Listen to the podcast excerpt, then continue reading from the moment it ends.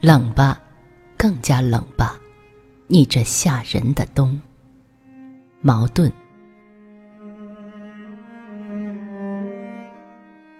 诗人们对于四季的感想，大概颇不同吧。一般的说来，则为游春、消夏、悲秋。冬呢，我可想不出适当的字眼来了。总之，诗人们对于冬好像不大怀好感，于秋则已悲了，更何况秋后的冬。所以，诗人在冬夜只和围炉画旧，这就有点近于蛰伏了。幸而冬天有雪，给诗人们添了诗料。甚而至于踏雪寻梅，此时的诗人俨然又是活动家。不过梅花开放的时候，其实冬已过完，早又是春了。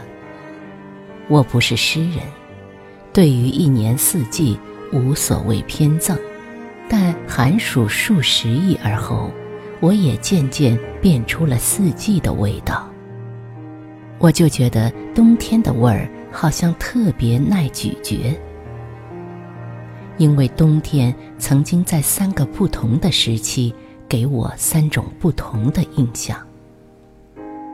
十一二岁的时候，我觉得冬天是又好又不好，大人们定要我穿了许多衣服，弄得我动作迟笨，这是我不满意冬天的地方。然而，野外的茅草都已枯黄，正好放野火，我又得感谢冬了。在都市里生长的孩子是可怜的，他们只看见灰色的马路，从没见过整片的一望无际的大草地。他们即使到公园里看见了比较广大的草地。然而，那是细曲的像狗毛一样的草皮，枯黄了时更加难看。不用说，他们万万想不到这是可以放起火来烧的。在乡下可不同了，照例到了冬天，野外全是灰黄色的枯草，又高又密，脚踏下去簌簌的响，有时。没到你的腿弯上。是这样的草，大草地，就可以放火烧。我们都脱去了长衣，划一根火柴，那满地的枯草就逼波逼波的烧起来了。狂风着地卷去，那些草就像发狂似的，腾腾的叫着，夹着白烟，一片红火焰。就像一个大舌头似的，会一下子把大片的枯草噬光。有时我们站在上风头，那就跟着火头跑；有时故意站在下风，看着那烈焰像潮水样涌过来，涌过来。于是我们大声笑着，嚷着，在火焰中间跳。一转眼，那火焰的波浪。已经上前去了，于是我们又追上去送他。这些草地中往往有扶错的棺木或者骨直泵，或是逼近了那棺木时，我们的最紧张的时刻就来了，我们就来一个包抄，扑到火线里一阵滚，收熄了我们放的火。这时候我们更感到了。克服敌人那样的快乐。二十以后成了都市人，这放野火的趣味不能再有了。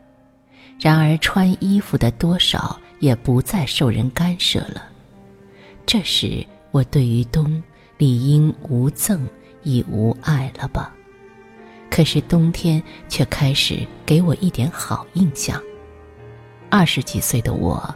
只是要睡眠四个钟头就够了的，我照例五点钟一定醒了。这时候被窝是暖烘烘的，人是神清气爽的，而又大家都在黑甜乡，静得很，没有声音来打扰我。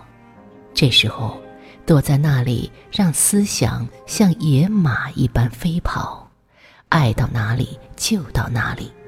想够了时，顶天亮起身。我仿佛已经背着人，不声不响、自由自在地做完了一件事，也感得一种愉快。那时候，我把冬和春夏秋比较起来，觉得冬是不干涉人的，它不像春天那样逼人困倦，也不像夏天那样使得我上床的时候，弄堂里还有人高唱《孟姜女》。而在我起身以前，却又满弄堂的洗马桶的声音，直没有片刻的安静。也不同于秋天，秋天是苍蝇蚊虫的世界，而也是疟疾光顾我的季节呀。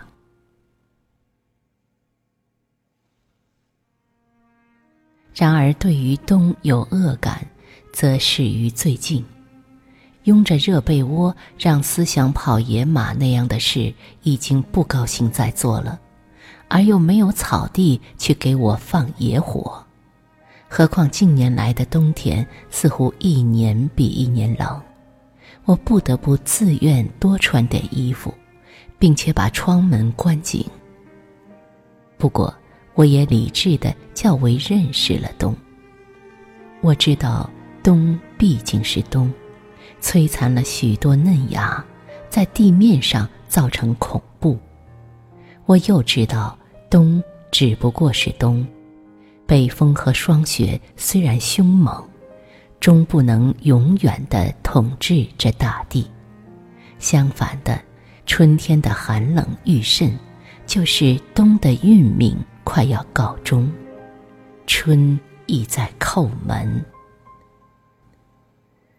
春要来到的时候，一定先有冬。冷吧，更加冷吧，你这吓人的冬。